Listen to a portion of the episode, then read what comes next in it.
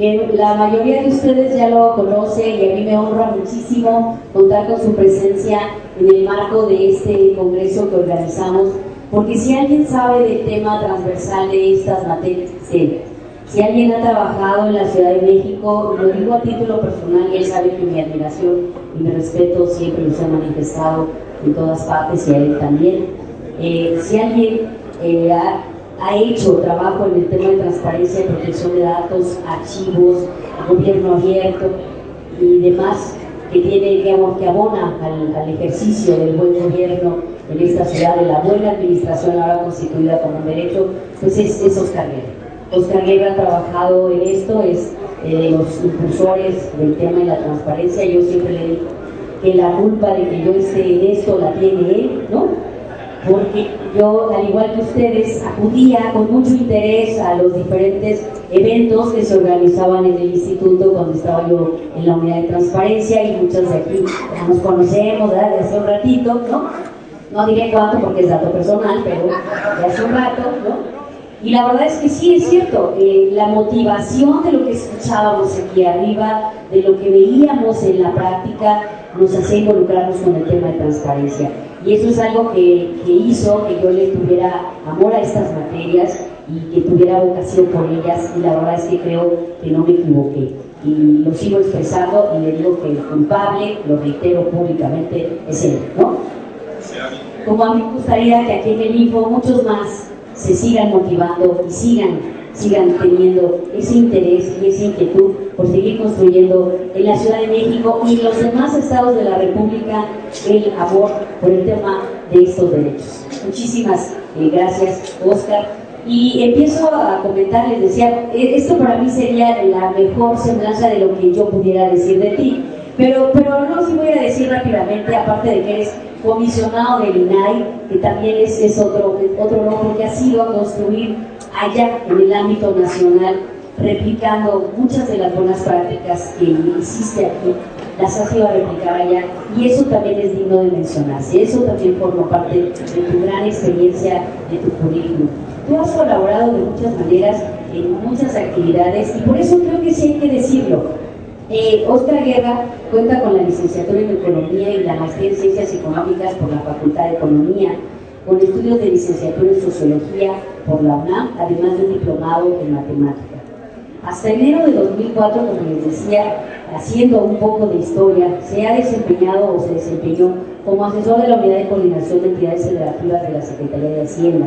Se desarrolló trabajos de análisis sobre la evolución y característica de la transferencia de recursos federales a estados y municipios, participó en la elaboración del diagnóstico para la Convención Nacional hacendaria sobre el tema de transparencia y rendición de cuentas en materia fiscal. Fue presidente del 2010 al 2011 de la Conferencia Mexicana para el Acceso a la Información Pública, la COMAI, que viene siendo el antecedente de la actual CONAI, que agrupa ahora todos los órganos garantes en la República. Ha colaborado en columnas como El Arco de Cristal para el periódico Universal y ha coincidido también con una serie de artículos y otros temas de actualidad en materia de transparencia, acceso a la información, rendición de cuentas y protección de datos personales en diversas publicaciones. Ha participado como conferencista en más de 165 seminarios, talleres y congresos en todo el mundo ha realizado 22 publicaciones de libros, ensayos, memorias y revistas científicas sobre el tema de transparencia y acceso a la información pública. Ha coordinado también libros, por ejemplo, tres, relativos al tema de transparencia y acceso a la información pública. Desde 2007 imparte la Cátedra de Economía Política y la Transparencia en la Facultad de Economía de la UNAM, la cual tiene por objetivo dotar a los estudiantes de los elementos teórico-prácticos del valor de la transparencia y el derecho de acceso a la información cosa que les decía, hizo conmigo. Hizo conmigo y estoy segura que hará con ustedes, siguiendo este, este ejemplo de transmitir el valor de la transparencia y el derecho de acceso a la información en todas las generaciones. Fue comisionado aquí del de, InfoDF, eh, fue presidente durante todo el periodo que estuvo y debo decir además con muchísimo orgullo, no viene en la semblanza, pero yo lo agrego también, que su servidora ocupó un espacio, espero espero de verdad me siga quedando grande porque es un reto. Yo ocupé el espacio que el maestro dejó vacante cuando se fue al INAI. Y eso es algo que presumo ahora como parte de mi currículum, Muchísimas gracias, Oscar, por estar aquí y les cedo el uso de la palabra y a ustedes estoy segura que les va a encantar que en este marco de este congreso podamos escucharlo. Y antes, antes, antes de cederte el uso de la palabra, quiero agradecer igual la presencia de dos comisionadas del órgano, de los órganos de transparencia, mi querida Julieta del Río que es eh, comisionada del órgano de Zacatecas y aparte es la coordinadora de la Comisión de Rendición de Cuentas del Sistema Nacional de Transparencia, y mi querida Claudia, que nos acompaña también de Baja California, y también por el mencionamiento comisionada presidenta de su órgano. Bueno, ya presentamos a Ángela hace rato, lo vamos a presentar, y es un honor porque les decía, ellos están aquí de visita, también dentro del marco de la reunión del Consejo Nacional de Transparencia. Muchísimas gracias a todos, y ahora sí, el micrófono es todo tuyo, Oscar. Gracias.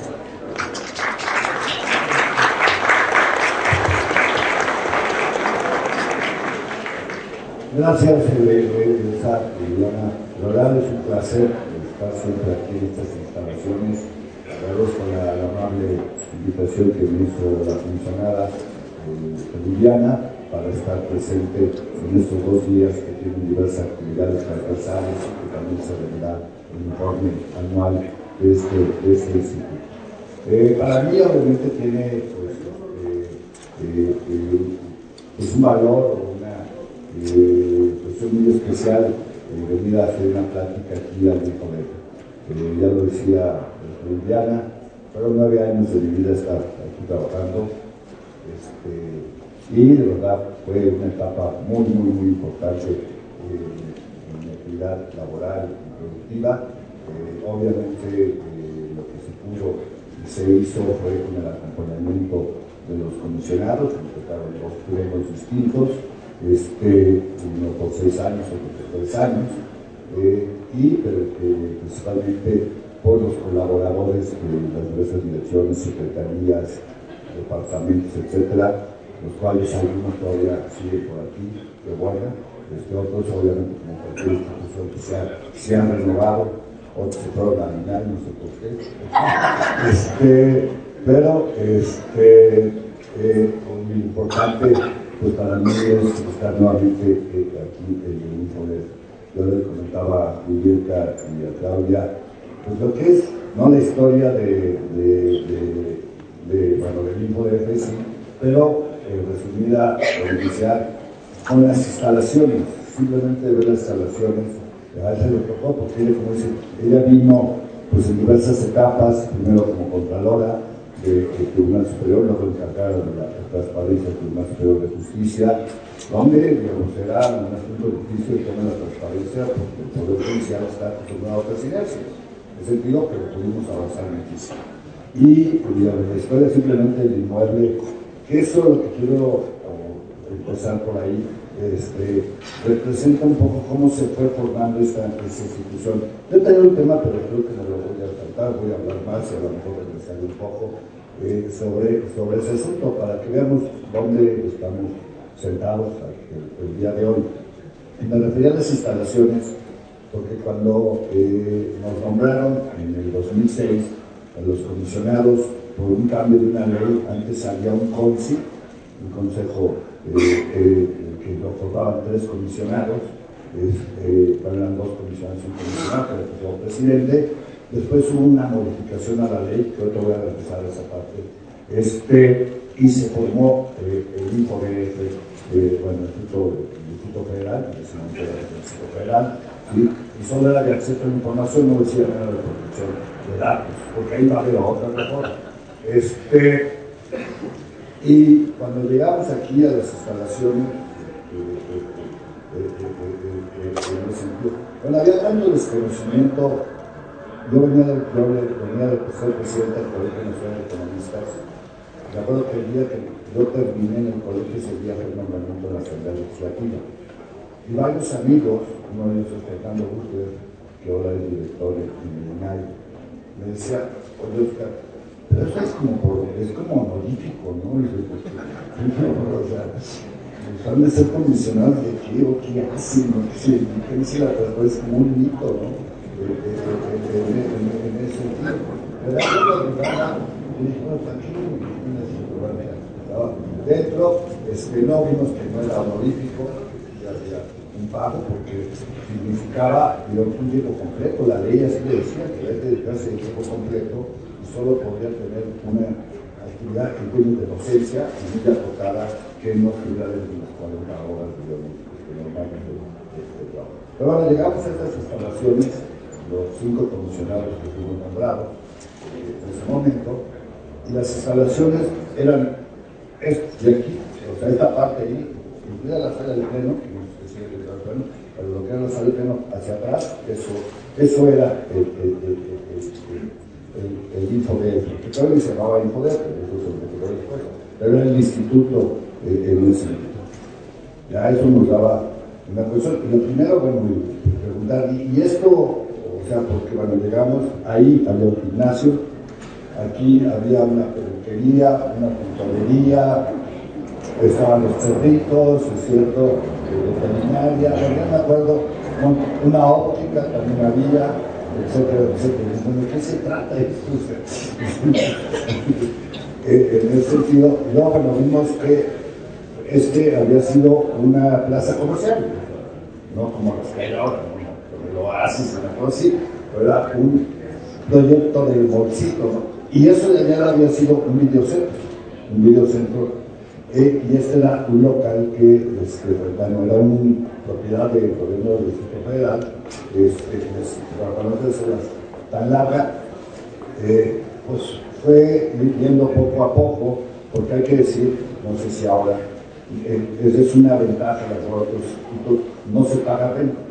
Es una cosa rarísima, porque es del gobierno, pero no es nuestro, pero no le pagamos renta. Es como un comodato, pero muy, muy muy singular en el centro.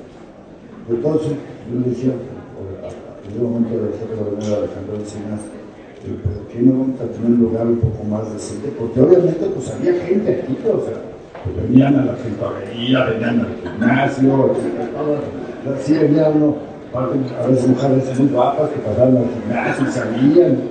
La gente no se concentraba. Ahora tampoco.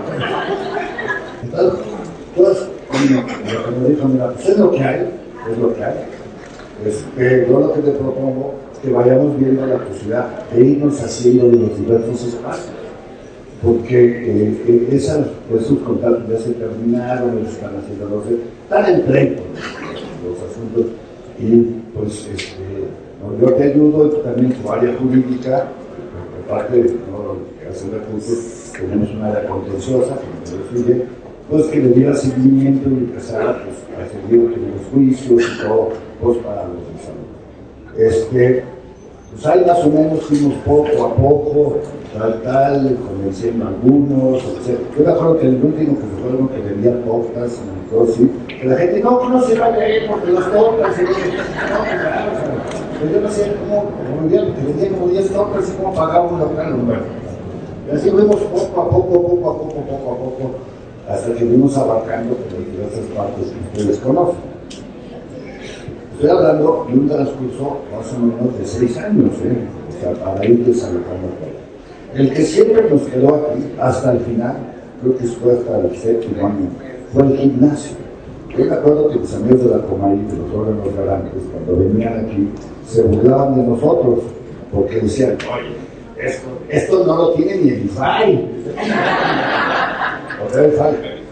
Oye, tienen su propio gimnasio, o sea, tienen spa y todo, que había sauna y todo en el gimnasio, o sea, tienen su spa. Y dije, no, es el único gimnasio que tiene su instituto de transparencia.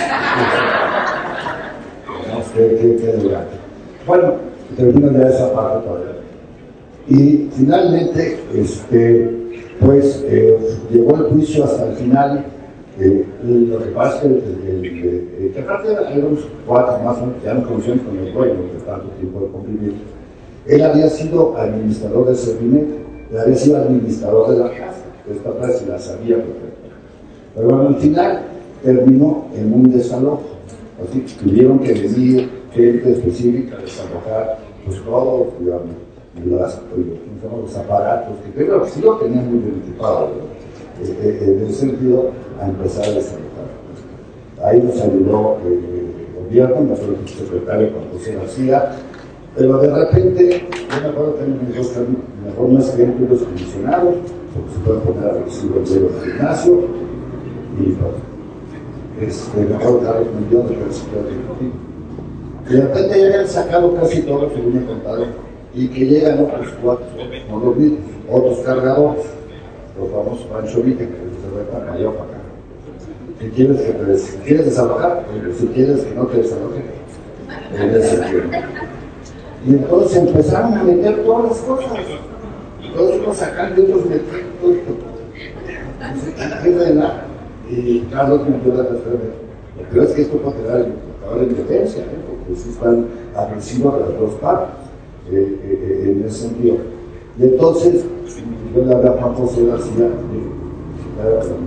el gobierno, pues tiene negociaciones con todos estos grupos la Ciudad de México, evidentemente es parte de su chapa que aparte se cargaba, es lo más se cargaba de transparencia, reclusorios y, este, y organizaciones de la sociedad. La tienes fácil de conocer. Este, yo le hablé a Juan José y me dijo, a ver, ¿quiénes son? En eso ya había llegado acá, porque no. Y este, pues no, son los Pancho Villa, una cosa. A ver, pregunta quién está ahí liderando, ¿qué está Le pasó el teléfono, le pasó el teléfono José de este lado, la persona que lideraba la compañía estaba tratando de meter las cosas, oigo, yo la hago. ¿Saben qué? Saquen todo, pues ya que todos sacaron todo. Y ahora sí, el del gimnasio, pero no, no, no, no, Yo la hago. El otro día después me dijo, ¿qué le dijiste? Señalamos como 10 mesas de negociación con ellos, de diferentes este, lugares en los México, invasión, donde está entonces dije, si ustedes no dejan en paz asunto, ¿no? cerramos la red de negociación y se queda.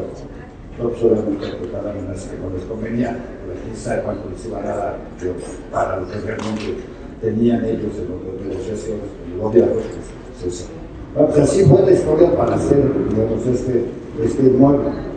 Pero cuento esto, porque es mi música, este, que también hay que las personas lo quieren, pues en ese caso Y los compromisos fueron, uno, el más importante, tres años para que la Ciudad de México esté en el primer lugar.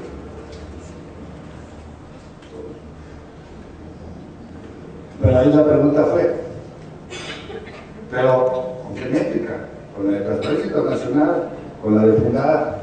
¿Con la de artículo 19? con la de, este, ¿cómo se llaman los cuatro los economistas? El nombre que también hacen una. Claro, sí, este, no, pero los hombres no son economistas. No. El CIDE, hay otra revista que no, no, no me acuerdo. Hay varias así que, que me Entonces, pues no, lo que hay que hacer es una, a ver, si tú has criticado que la metodología de transparencia que la más conocida no mide transparencia, mide de corrupción, pues lo nuestro es hacer una metodología que mida lo que queremos medir. Ya que algunos de están de esto, fue lo que se, llama, se llamaban las métricas de la transparencia. Eh, eh, en ese sentido. Eh, el, segundo compromiso, y se los digo así abiertamente, no tengo un problema, este, avisen. O sea, no sean autónomos así de, no, pues, contra ti, contra todo el mundo. Cuando creen que la autonomía es pelearse con el gobierno,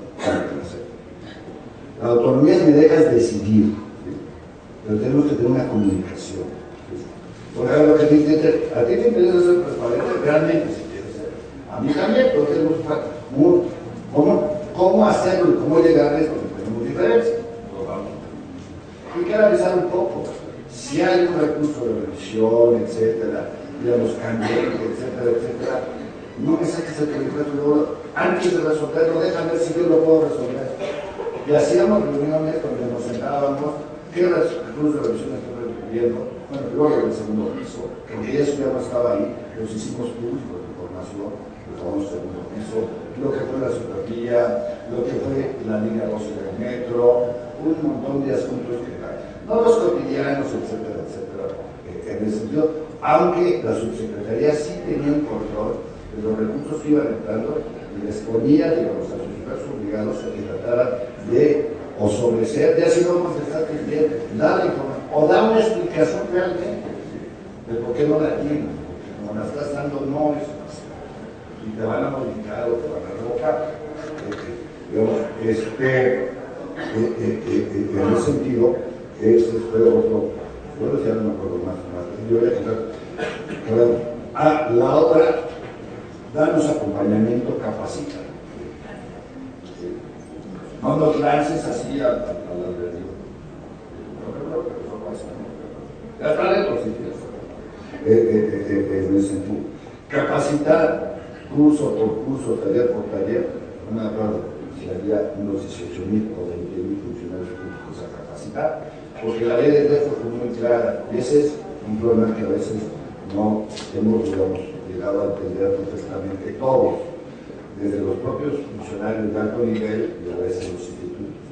Creen que a los únicos que hay que capacitar es la unidad de transparencia y al comité en el mejor de los casos. Hay que, la ley en el DF clarísimo, a todos los servidores porque todo servidor público depende de información. La unidad de transparencia, si le llega una solicitud de un contrato, no la tiene él, la tiene administración, y si hay un director de compras, la tiene él, y el de compras tiene que saber cómo tiene que contestar. Yo lo puedo ayudar a asesorar, lo que sea, y lo mismo para la información. Entonces, y de todos íbamos a ir curso por curso y si hacíamos Obviamente aquí especializábamos más, pues obviamente a las unidades de transparencia y a los comités de transparencia, porque esos aparte son los que apoyan, asesoran, y dan acompañamiento. Y esos hicimos diplomados con la UNAM y con este, la UAM, diplomados muy exitosos con maestros de primer nivel. Y eso costaba. Bueno, creo que es primer nivel, Miguel Carbonel, Pedro Salazar, Sergio López Ayón, etcétera, etcétera. Y esa era la noción. Porque otra parte, porque verdad, señor López Ayo, lo conozco, lo estimo muchísimo, pues no resuelve recursos de revisión todos los días. Él atiende los problemas del CIDE. Entonces iba a nuestra área jurídica a poner estudios de caso.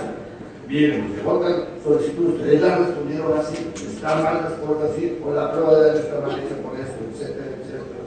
O sea, había una parte más teórica, otra parte más práctica, por ejemplo, la comunicación de transparencia, pues las daba en la nacional de evaluación. Así tienes que subir, este es el formato, etc. Pero aparte hicimos lo que se llama el, habla virtual, que nos permitió capacitar digamos, en línea a muchísima gente, que desde su trabajo, su computador. Es cierto que muchos decían, no, pero lo que pasa es que a fulano le presentaron el examen, tampoco, digamos, creemos un poco. Pero sí lo vimos en resultados. Los mejores capacitados tenían menos recursos de revisión, mejor calificación en sus portales. A fuerzas hay una correlación positiva Eso fue más o menos lo, que los acuerdos y sobre eso nos pusimos a trabajar. Ah, la otra obviamente evalúanos, ¿sí? ¿Dónde está? Pues aparte de la revisión que van a hacer, hace una evaluación preventiva. y con el CIDE y con la COMAI generamos también cómo diseñamos nosotros que se debería de medir la transparencia. No la corrupción, la transparencia. Lo que se nos ocurrió, y eso también yendo a cómo se miran otras partes del mundo. La metodología inicial, no la metodología, sino lo que queríamos que fuera medible lo decidimos los órganos garantes. Porque los órganos garantes pagamos al CIDE que eso es estudio, pues esas métricas. Y de verdad era algo importante, porque muchos estados luego salían mal le echaban la culpa al órgano federal y un gobernador le dijo, pero tú eres tan baboso que pagas para que te pegue. no es que no se trata de eso. O sea, se trata de ver cuál es el... Y no me están evaluando a mí, me están evaluando a usted. ¿Qué es lo que se evalúa? Lo se evalúa y que todavía, digamos, sigue siendo eso. Uno, evidentemente, la ley. En ese momento había leyes muy, muy dispersas, me parece. Este, yo el otro día hice una corte de eso hace como 5 o 6 años. Llevábamos del 2002 al 2012 146 reformas en el país a nivel el promedio de 3.4. El debe ser echado como 100 reformas, más las que se cumplen. Este, en, en, ese. Eh, entonces había una diversidad de leyes, había estados donde uno se tenía que identificar y con la credencial del elector, tenía que ser del Estado, había estados, como no quiero decir nombres, donde los recursos de la revisión los resolvía el Tribunal Electoral, no la idea, había otros institutos, otras leyes que no tenían instituto, otros que tenían instituto pero eran honoríficos, que Chile muy delante. se hacía una evaluación de cuáles eran las mejores leyes en términos de que se definía la ley modelo, porque al final ley los parámetros principales Esa es la primera vertiente, la normativa. La segunda vertiente era la de la, publicación, o sea, en sus portales, no había plataforma, en los portales de los sujetos obligados. Obviamente, no se podía hacer a todos los sujetos obligados. Ahorita en el país, ahorita, no sé en aquel momento, pero ahorita tenemos 9.000 sujetos obligados. El CIDE seguiría trabajando ahorita, desde hace 10 años, queriéndole analizar los momentos. Nosotros llevamos un año casi ya en las evaluaciones para evaluar los sujetos sobre los que tenemos por el gran número de, obligaciones que hay. Bueno, en ese momento se definieron 10 tópicos, no importando si estaban o no en la ley, que se consideraron fundamentales. El directorio, trámites y servicios, la nómina, el presupuesto, las auditorías, bueno, eran 10 tópicos. Y esos 10 tópicos se iban y se revisaban.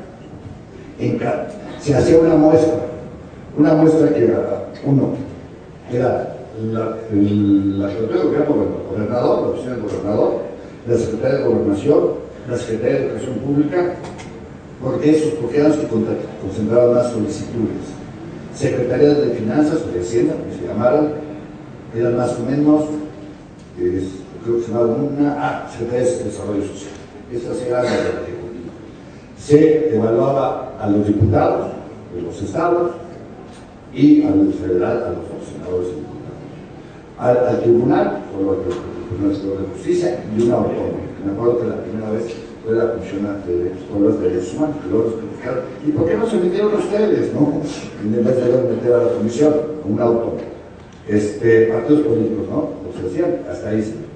Y bueno, a eso se les buscaba a todos en el país, a todos ellos, que tuvieran esa información y la calidad que estaba. La otra es que a esos mismos se les hacía un usuario simulado, se les hacían preguntas igual a todos en todo el país. Y eran cuatro preguntas. Una que era información pública per se, dos que era una información pública pero testada, es una versión pública, la tercera era una información que se tenía que reservar y la cuarta una información confidencial. Y, digamos, y así se el sabe cómo En esos momentos, en aquellas épocas, la primera que contestar, ¿no? porque muchos estados ni contestaban, así estaba. Y cuando contestaban. Por ejemplo, me recuerdo la, la, que era la pregunta confidencial, que era muy fácil, bueno, para mí no reservar, que era el asunto de qué, cuál es el calibre de las armas que manejan las escoltas del señor gobernador. Bueno, hubo un famoso que las vio. Y entonces cuando yo se lo veía, decía, yo no entiendo, que contesto mal, que no contesto mal, ustedes nunca se dan. No dan información reservada. Eh, así, digamos, eh, eh, la de desarrollo social era muy fuerte, era de los varones de los, programas sociales, etc. Y que esa era la segunda, entonces la normatividad, portales, y Eso fue la primera meta. En la segunda se metió algo que fueron las capacidades institucionales del órgano su presupuesto, su personal, su normatividad, su reglamento, su lineamiento, la preparación, etcétera, su capacitación, etcétera, etcétera, donde se evaluaba la Yo dije, para que que en tres años, bueno, antes de que tres años primer lugar.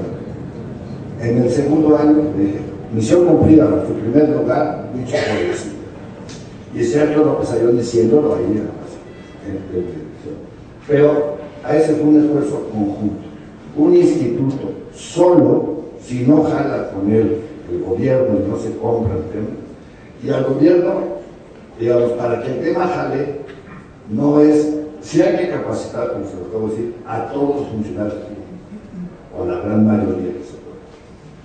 Pero si la instrucción no viene de arriba,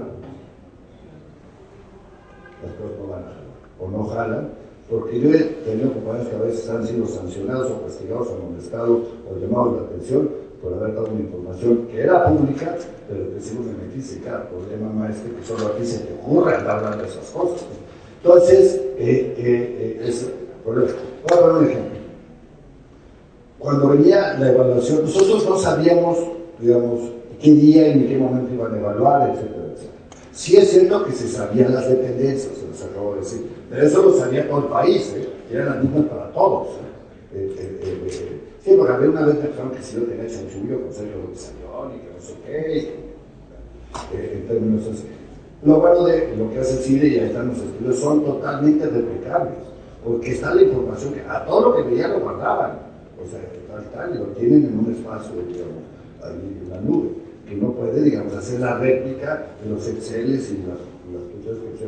La ser un poquito más subjetiva son las respuestas, pero hasta hicieron un tipo formulario para poder medir la calidad de las respuestas. Eh, porque sé. Cuando venía, entonces, nosotros hacíamos la evaluación de portales, hacía todos. Este, y me acuerdo, lo digo porque después fue malo, pero no fue bueno, pero creo que ya no está. Este, un día contesto el teléfono, me dice, llama Ramón aquí, Ramón aquí de los diablos. Me dice, ¿qué pasó? Este, ex amigo. ¿Por qué ex amigo? No, no, me acaba de hablar el jefe de gobierno, dice, llevo dos años aquí, nunca me he presentado, me dijo, vete a la oficina, te pego la fecha. No, ahí voy. Y cuando de repente llego y veo que no era el único, sino que había como otros 30 titulares ahí, y de repente, por favor, van a pasar a esta sala, tipo, sala. Este, y ya estábamos todos. Todos los que están aquí, todos los que están aquí, sacaron sus portales menos de 80. Tienen dos semanas para menos subir a 90. Y si no, por favor, quiero subir. Muchas gracias. Entonces, no, me llevaba a ser un me quemaste, que no sé qué, porque no, se saqué 60, que no sé qué, si mi portal está re bien, que no sé qué, no, no está re bien. Fuimos a su oficina con él ahí a ver cuál era el problema que tenía. Sí tenían la información o gran parte de la información. Y esto es que en un solo servidor, o en una sola, tienen, tenían conectado también los pagos de los las consultas de, de los recibos de agua y los pagos de recibos de agua lo cual cuando se iba uno al portal, por muchos links no aparecían por la gran saturación que tenía este ¿Qué hizo? Sacó el portal, o sea, su parte de transparencia, ese servidor, le puso control de, de no hay uno que vinieron, le puso su computadora, su servidor tal, tal especial, y ya no después que decir falta, me fue a jalar y subió a 100 y aquí le hicimos un evento Ramón, yo no soy padre, Ramón, que sí, venga ya, Este, pero pero si no hay del otro lado, es difícil. Yo espero, digo, si y el Instituto Federal, yo soy Ciudad de México, pues tiene este compromiso, digamos, de ser una ciudad avanzada, de ser una sociedad que no tiene izquierda, tiene llamar progresista, defensora de, los derechos, y que el derecho a la tercera ya me decía otro derecho, momento, edad personal, pues tiene que ser una prioridad. Y termino con una frase que eh, para mí es importante. Si un gobierno tiene confianza, porque lo que hoy los gobiernos tienen es confianza en la ciudadanía, pues hay una frase muy mexicana y muy típica, y con esa termino, cuentas claves, amistades. Muchas gracias.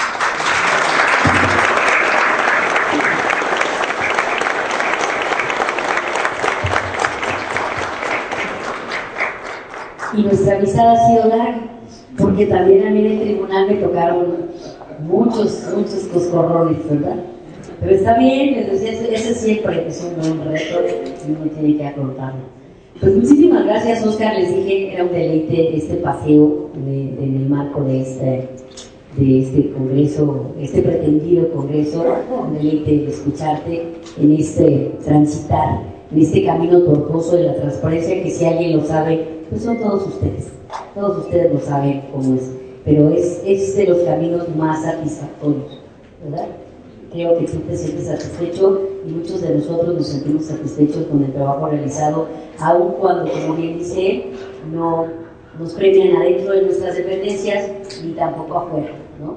Por ahí decía en alguna ocasión, y tú te has de recordar en un congreso de la OPA, decía Emilio Álvarez y Casa cuando estaba al frente de la Comisión de Derechos Humanos, que los contralores, a mí me tocó que nos lo aplicara como contralor, éramos como los perros de rancho, que nos sacaban en las broncas y nos guardaban en las fiestas.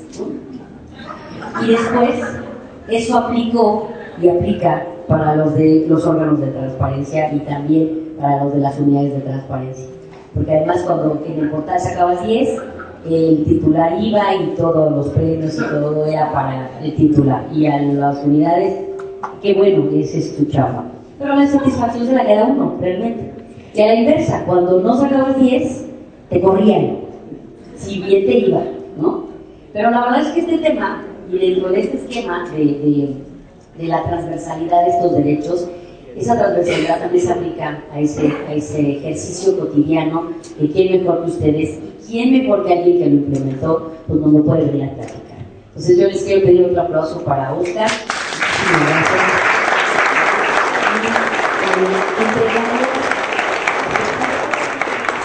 entregarle su reconocimiento que en este Instituto de Transparencia y Acceso a la Información Pública y Protección de Datos Personales de la Ciudad de México. Te quiero leer el nombre porque ya cambió a tú le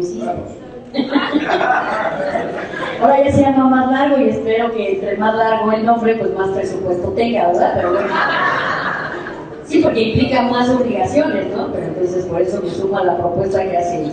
Te entregamos con mucho gusto y es un honor, de verdad, de verdad, entregarte y además firmarlo, ¿no? Créeme, me siento muy satisfecha, lo, expresaré siempre. Otorgarte este presente reconocimiento a nombre de todo el instituto a ti, Oscar, Mauricio Guerrafón, por tu participación en este congreso, pero más que nada por toda tu aportación, por habernos dejado esta plaza, por habernos dejado tanta experiencia que este papel no lo representa. Tú lo sabes. Muchas gracias. Muchas. Gracias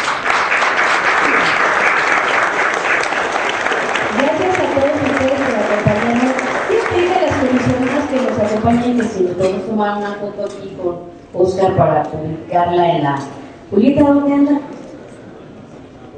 Ah, no,